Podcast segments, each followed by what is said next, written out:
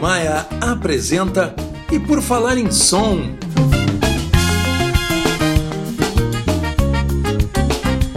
Produção e apresentação de Militão Ricardo. Olá a todos! Sejam bem-vindos à segunda edição do podcast E Por Falar em Som. Seja boa tarde, boa noite, boa madrugada, que horário vocês estejam escutando esse podcast. Vamos para o número 2 e hoje recebendo o nosso convidado, o engenheiro de áudio Rodrigo de Castro Lopes, que também é produtor e que está fazendo um trabalho muito interessante com uma workshop sobre mixagem.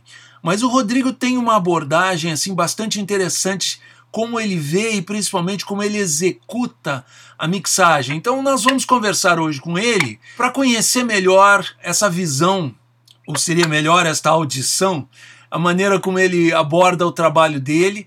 Tudo bom, Rodrigo? Tudo bem, olá a todos, prazer estar aqui conversando com vocês.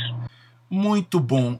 É, Rodrigo, te apresenta para o pessoal, nós somos amigos de, de, longa data. Tu começaste a tua, a tua carreira assim profissional de música, como é que foi essa? Eu comecei como músico, né? Você acompanhou bem uma, uma boa parte dessa história. É, eu me formei em piano na Universidade de Brasília e depois fui fazendo uma especialização fora. Nessa especialização eu já fui para a área do áudio, já fui para a parte de engenharia de áudio e produção. Então já comecei a fazer essa transição e, na verdade, eu, eu, considero que eu continuo trabalhando com música, só que, em vez de tocar o instrumento, eu faço música agora no estúdio, né? E essa, essa é a minha abordagem, a, a, a forma como eu vejo, como eu penso a gravação e a mixagem. Mas uh, tu já tens uns mais de vinte e tantos anos de carreira. Pois é, por onde que tu passaste? Primeiro, primeiro eu trabalhei como assistente como engenheiro de gravação em alguns estúdios no Rio de Janeiro. É, trabalhei na Visão Digital muitos anos como engenheiro de masterização. É, depois trabalhei na, na Herbert Fischer, fui, fui, diretor técnico, trabalhei na Poligram, fui gerente artístico, uma passagem rápida, mas foi uma experiência muito rica. É, trabalhei na Biscoito Fino como engenheiro de áudio, produtor e, e fazendo várias coisas lá. E tem 10 anos que eu estou em São Paulo, fazendo também trabalhos como engenheiro de áudio freelancer e trabalhando como professor. Né? Eu dou aula na Faculdade de Souza Lima, de, tanto de engenharia de, de tecnologia na música quanto de matérias musicais teóricas, e sou professor da FATEC de Tatuí, no curso de produção fonográfica. Tem os meus cursos agora, né? Que estão também estão acontecendo e que tem dado um resultado muito legal, uma resposta ótima dos alunos é uma tendência, de certa forma, recente no Brasil, esses cursos né, que os profissionais agora começaram a oferecer, coisas assim mais focadas, né, determinados procedimentos, determinadas técnicas. E na tua carreira, então, já tem 10 anos desde que tu fostes para São Paulo, é, tu começaste a desenvolver um pouco também com o ensino. Exato, eu fiz mestrado em. A área do meu mestrado é didática de práticas musicais interpretativas. E eu acho que cai com uma luva nessa, nessa, nessa proposta, porque justamente é tratar a gravação e mixagem como prática musical interpretativa. Então é um método didático voltado é, para profissionais do áudio, mas como, como música, né? como, como prática musical. Eu já assisti essa, essa tua palestra e eu achei muito interessante a tua abordagem sobre a mixagem. E óbvio que isso aí é um processo que há muito tempo, quer dizer, tem uma carreira, toda uma vida como engenheiro de áudio de mixagem. Então, como é que foi é, se formando essa, essa visão? Porque eu sei que né, já, na, já na, na, nos tempos de Brasília, tu já fazia alguns trabalhos como músico em gravações, como produtor, começou como produtor lá mesmo, né? E depois aí vem esse eh, essa oportunidade incrível que é, que é estudar na, na Berkeley, principalmente naquela época, né, que a gente não tinha internet, a informação técnica sobre o processo de gravação no Brasil era muito difícil, principalmente para quem não estava ali no eixo Rio-São Paulo, que não tinha grandes estúdios. Né? Que não é eram, digamos, mercados de trabalho onde tu tinha profissionais que faziam intercâmbio com o exterior e ali podia se aprender alguma coisa na prática, porque também era outra uhum. coisa que no Brasil na época não tinha nenhum curso, nem técnico, eu acho, de formação de profissionais de, de, de gravação de áudio, é verdade, né? não existia mesmo. E, isso e, é uma coisa muito é... bacana. Então a nossa geração e assim você aprendeu é, na prática e teve essa oportunidade na Berkeley. Então, como é que foi essa para início assim? Como é que foi de repente tu chegar na Berkeley? Como é que que impacto teve? Como é que era a visão deles de mixagem comparado com o que tu trazia para o Brasil? E depois, quando tu voltastes, o que que tu encontrou assim? Olha, tanto a, a Berkeley é uma, é uma escola muito interessante porque eles têm, eles exigem que os alunos façam a parte técnica, mas tem que fazer aulas de música também. Então eles exigem, quem faz engenharia de autoprodução, tem que fazer quatro semestres de harmonia, dois semestres de contraponto, dois semestres de harmonia tradicional, tem que fazer prática de instrumento, tem que fazer pelo menos dois semestres de arranjo. Então eles exigem que o aluno desenvolva também uma linguagem musical, mas mesmo lá é curioso porque eles não fazem essa conexão do lado musical com a utilização dos equipamentos. A utilização de equipamento era uma coisa, estudo de música era outra coisa diferente. Isso é uma coisa que eu vejo em geral em todos os cursos no mundo inteiro. É claro que eu aprendi muita coisa, principalmente em termos de didática, para ensinar algumas coisas de utilização, de coisas técnicas, que tem que conhecer esse, esse lado. Isso, isso é, o, é o conhecimento mínimo, né? Que todo mundo tem que ter, de funcionamento, de eletricidade, de, de princípios de, de identificação de problemas, manutenção, alguns princípios todo mundo tem que ter. Mas isso eles dão muito bem, esses princípios, essa base, eles dão uma base muito sólida. Já na parte musical, eu tive a sorte de ter uma professora de piano fantástica, Nise Obino. Ela foi também, entre os alunos dela, o Nelson Freire, né? Acho que o aluno dela que mais se destacou. E ela tinha uma técnica de ensinar, uma didática, que se baseava em pegar a partitura, analisar as estruturas presentes e trabalhar para que no piano a gente tirasse um timbre diferente para cada um dos elementos, de forma que o arranjo ficasse claro. Depois de alguns anos trabalhando como engenheiro de gravação e mixagem, já de repente caiu a ficha que eu podia juntar essas duas coisas. E foi mais ou menos na época que eu estava trabalhando também na Poligram, que a gente fazia análise de discos com, com, Max Pierre, que é uma figura que me inspirou muito também, foi um dos grandes mestres que eu tive a sorte de conviver um pouco. E a gente analisava os discos eu comecei a perceber que quando eu aplicava esses princípios, concordava com a visão dele, que é um produtor com anos de estrada, super profissional, e quando eu usava os princípios, eu percebi que ele pensava da mesma forma também. Eu não sei se ele tinha isso sistematizado, se era só uma super musicalidade, uma super intuição. Mas eu percebi que dava para sistematizar essas coisas e criar um método didático em cima disso. Né? E essa foi a junção, e, daí que vem esse, essa linha diferente. Porque normalmente, assim, mixagem, quando a gente pensa da maneira que, que, que é ensinada, que a gente vê nos livros, nos métodos disponíveis, pelo menos de música popular, né? É, a gente começa da, da, da, base rítmica, primeiro ajusta a bateria, aí se tem, é, se tem percussão, aí abre o contrabaixo, aí abre os instrumentos harmônicos, aí é que vai pensar em vocal, vocais e outras, aí outras coisas, é. detalhes, né? Eu uso uma abordagem muito diferente disso, e é baseado justamente nessas ferramentas de análise, porque a gente quando trabalha na mixagem, a mixagem para mim é organizar elementos musicais, usando as ferramentas que a gente tem, né, elementos sonoros, organizar eles para reprodução em duas caixas de som, no palco sonoro que é construído, né? mas para contar uma narrativa, para explicitar uma narrativa, uma história que está contada pelo arranjo. E o protagonista dessa narrativa, normalmente, é a voz. Eventualmente pode ser algum outro elemento, esporadicamente, mas sempre volta para a voz ou para algum outro elemento que esteja conduzindo a melodia. Se estamos falando de música, se estamos falando de música, música instrumental, popular, né? pode ser. Não, mas se estamos falando em jazz ou instrumental, vai ter um instrumento sempre vai estar conduzindo a melodia, né? Que, que, que vale a isso. Uhum. É, sempre alguém vai conduzir um naipe, um grupo de instrumentos, mas sempre tem algum elemento que está conduzindo. E todos os outros elementos servem para construir um cenário de apoio, para interagir com esse elemento principal, mas para fazer um, um, um, cenário onde esse elemento principal se destaque e possa contar a história dele. Então, se, o, se esse elemento principal é a nossa referência, para saber se os outros sons estão dando um apoio eficaz ou não, esse elemento que é referência tem que estar presente sempre.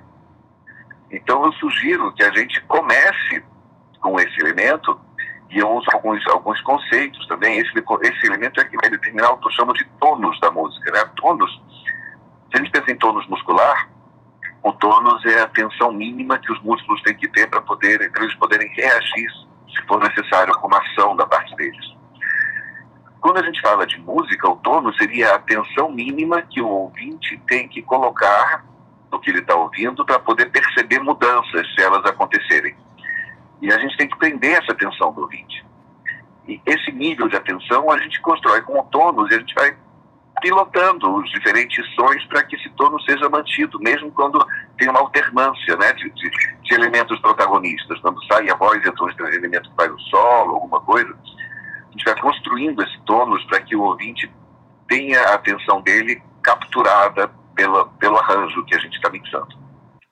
Aí é que a partir dessa visão, então, é que tu vais lançar mão das, das diversas ferramentas que a gente tem dentro de um estúdio ou quem está trabalhando mesmo no é, é, é mesmo quem está trabalhando em casa num home studio também pode pensar dessa maneira porque igual numa workstation hoje as pessoas têm os plugins essa coisa toda mas isso ah, se eu estou entendendo na tua visão então, é, é, tu vai colocar o uso dessas ferramentas, importante, quer dizer, a pessoa já tem que ter uma noção dessas ferramentas, mas o uso delas vai, vai obedecer a uma visão orientada para essa fala musical, para esse discurso musical. Exato, é uma sintaxe musical, né? Porque a sintaxe é a organização dos elementos para a construção de uma, de uma frase.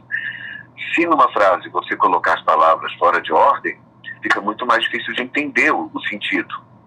Na música é a mesma coisa. Se você colocar os elementos organizados de uma forma que não dê para ouvir alguns deles, existe uma hierarquia na, na atenção, do que é mais importante para que a pessoa preste atenção. Se essa ordem for alterada, ela vai perder a atenção no elemento principal e vai perder o interesse na música também. Então a gente volta para ferramentas de análise. E é uma coisa muito simples realmente, como você falou, pode ser aplicado em qualquer contexto, inclusive a é, sonorização ao vivo também funciona muito bem. E a gente baseia principalmente numa ferramenta que se chama análise textural, que é um mapa de como organizar sons em um arranjo. E a gente pensa que é uma coisa muito complexa, na verdade não é.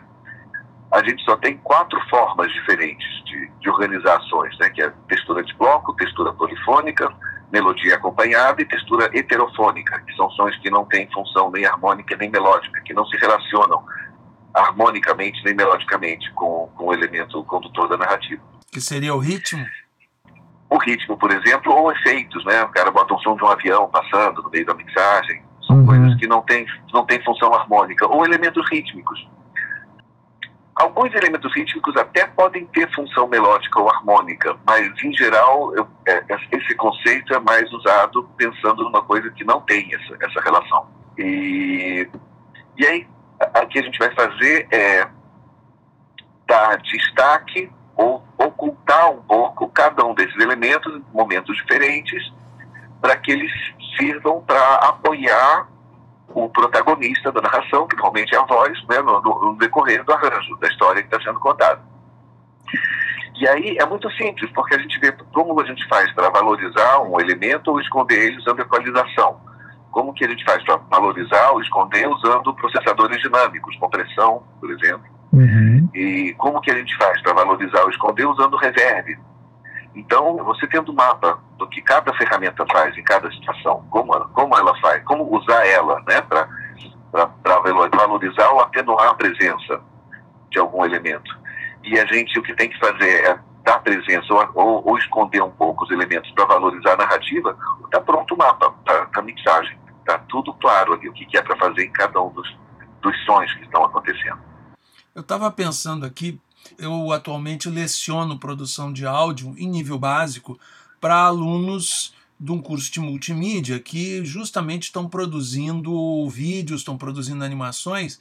Na verdade, eu acho que esse pensamento que tu trabalha dentro dos elementos musicais, ele de certa forma também se aplica né, na mixagem da trilha de áudio, né, de um filme, de uma animação, até de um game hoje em dia, porque existe sempre um elemento que está, eu digo, eu chamo isso na frente do palco contando a história. Eu acho que seria isso, né? Tem, não dá para destacar. Eu, eu, pensei nisso que tu, tu falaste agora, que é não tem como todos os elementos estarem em destaque ao mesmo tempo que tu confunde o ouvinte, né? Então na, no, no filme é. também, né? A gente só consegue prestar atenção em, em um elemento de cada vez, no máximo dois.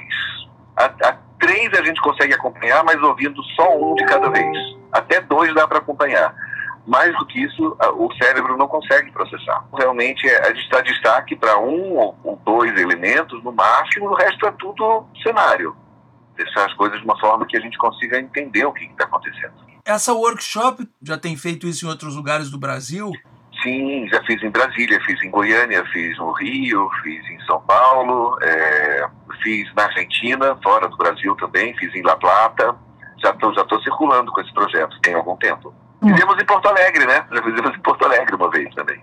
Exatamente, 2017 já fez Porto Alegre e agora então tu tá, estás retornando a Porto Alegre agora em outubro de outubro de 2019 para retomar esse trabalho aqui. Uma palestra e depois o, o workshop, uma masterclass, né? Isso, agora o pessoal que quiser conhecer, você normalmente vem antes, vem uns 10 dias antes, faz uma palestra aberta, de entrada franca para todo mundo que quiser conhecer um pouco melhor, conversar com você. E depois você faz então essa masterclass, que são dois dias de trabalho. Como é que tu costuma trabalhar nessa, nessa masterclass? O primeiro dia, primeiro é aula teórica, eu explico tudo que vai ser feito, e depois é uma gravação prática. A gente vê na prática tudo que foi discutido teoricamente. E no segundo dia a mesma coisa, eu faço uma aula teórica sobre mixagem e depois eu mostro na prática como operar as coisas dentro do conceito que foi proposto, que foi apresentado, para mostrar então também na prática como, como eu uso isso. Então isso acontece dentro de um estúdio fazendo uma gravação. É totalmente dentro do estúdio, inclusive as aulas teóricas é interessante porque a gente tem condições de mostrar na prática qualquer dúvida que tiver, a gente pega o equipamento e, e mostra como, não no contexto de estar tá usando já no trabalho, né?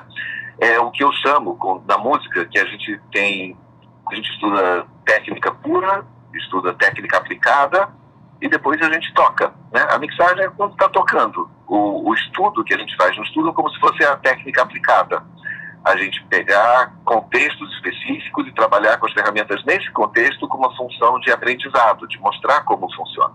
Para o pessoal que quiser é dizer, não é, não é um negócio que vai ficar sentado o dia inteiro ouvindo coisa, vai não, acompanhar é de perto, inclusive participar na gravação, né? Claro, sim. E até as aulas teóricas é muita coisa de percepção, de teste. A gente vai usar. Eu falo que é teórico porque eu estou explicando a teoria por trás. Mas é tudo prático, é tudo mostrando as coisas, é tudo com as mãos na massa sempre. Ah, isso é bacana. O pessoal aprende fazendo. Exato, é a melhor forma de aprender.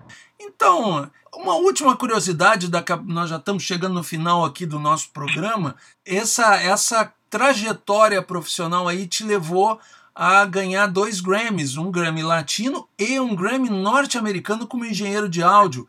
É, Exato. Pois é, como é que tu chega? É, os dois foram com a, a pianista Eliane Elias? Os dois foram com ela. Os Sim. dois foram com ela e os dois discos que foram lançados, a gente já fez outros. Estão lançando esse ano, ela está lançando outros discos que a gente fez mas os dois foram indicados também ao Grammy Latino como melhor engenharia de áudio. Eles ganharam como melhor disco de jazz latino, mas foram indicados também como melhor engenharia de áudio.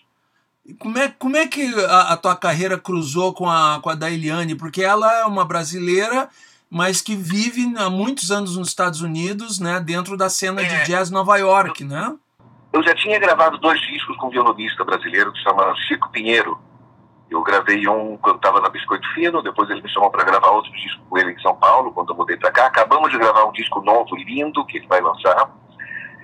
E a Eliane estava querendo gravar no Brasil com músicos brasileiros e perguntou para ele com quem gravar aqui.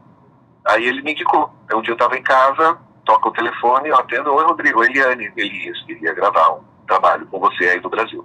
E aí eu tentei segurar para elas não perceber que eu estava pulando né, no, no quarto. Porque é muito legal receber um convite desse de uma pessoa tão, tão genial como, como ela no trabalho dela. É muito, é muito gratificante, é muito gostoso fazer esses trabalhos. Bom, é verdade, mas de qualquer forma eu acho que ela sabia o que, é que ela estava fazendo, que a qualidade do trabalho aí foi comprovada pela academia norte-americana, né? Então... É, a gente já gravou, já gravamos mais três discos não lançados ainda, e gravei inclusive um disco solo do marido dela, o Mark Johnson, que é um baixista genial também, é sensacional. Ele foi da última formação da banda do Bill Evans. Uh, e, a gente gravou, e a gente gravou um disco de baixo solo, que é uma coisa rara de, de gravar. Ficou muito legal também. Sensacional, sensacional. Quer dizer, uh, gente que atua no mercado americano vindo ao Brasil para trabalhar com você. Então eu acho que não, não precisa dizer muito mais aí sobre a qualidade do, do, do trabalho e principalmente com esse com esse conhecimento aí que vai estar tá sendo compartilhado aí para quem uhum. for assistir as tuas oficinas aí Brasil afora, né? Eu acho que realmente vale a pena. Legal, legal. Então, pessoal, é, vamos terminando essa edição número 2 do E Por Falar em Som, o nosso podcast que fala sobre gravação, produção musical, indústria musical. Hoje tivemos aí a presença do Rodrigo de Castro Lopes, é, que tem esse trabalho bacana de mixagem, tem uma, uma, uma visão bastante interessante sobre o processo de mixagem e vai estar aí em Porto Alegre nos dias 12 e 13 de outubro agora de 2019 no estúdio Tech Audio, aliás, agora na Casa de Som Tech Audio, justamente que está abrindo espaço para o um ensino de música, de produção musical.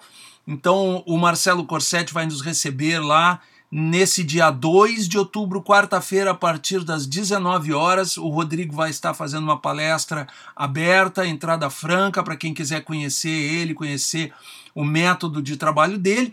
E o pessoal que quiser realmente fazer uma masterclass, fazer um mergulho, uma atividade prática de dois dias dentro de um estúdio, é, fazendo uma gravação, acompanhando o Rodrigo, trabalhando junto com o Rodrigo numa gravação e principalmente numa mixagem, para entender na prática como o Rodrigo trabalha, é, estão convidados aí. É, as inscrições são feitas pelo site www.artenoaudio.com.br. Ok, Rodrigo? Então, encerramos a, a viagem e, e, a conversa. Deixo o meu abraço aí para os ouvintes todos e vamos falando. Então tá, muito obrigado, Rodrigo. Um abraço a todos. Até a próxima edição do E Por Falar em Som.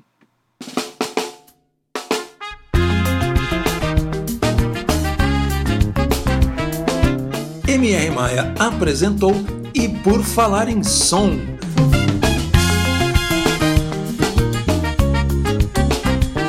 Produção e apresentação de Militão Ricardo.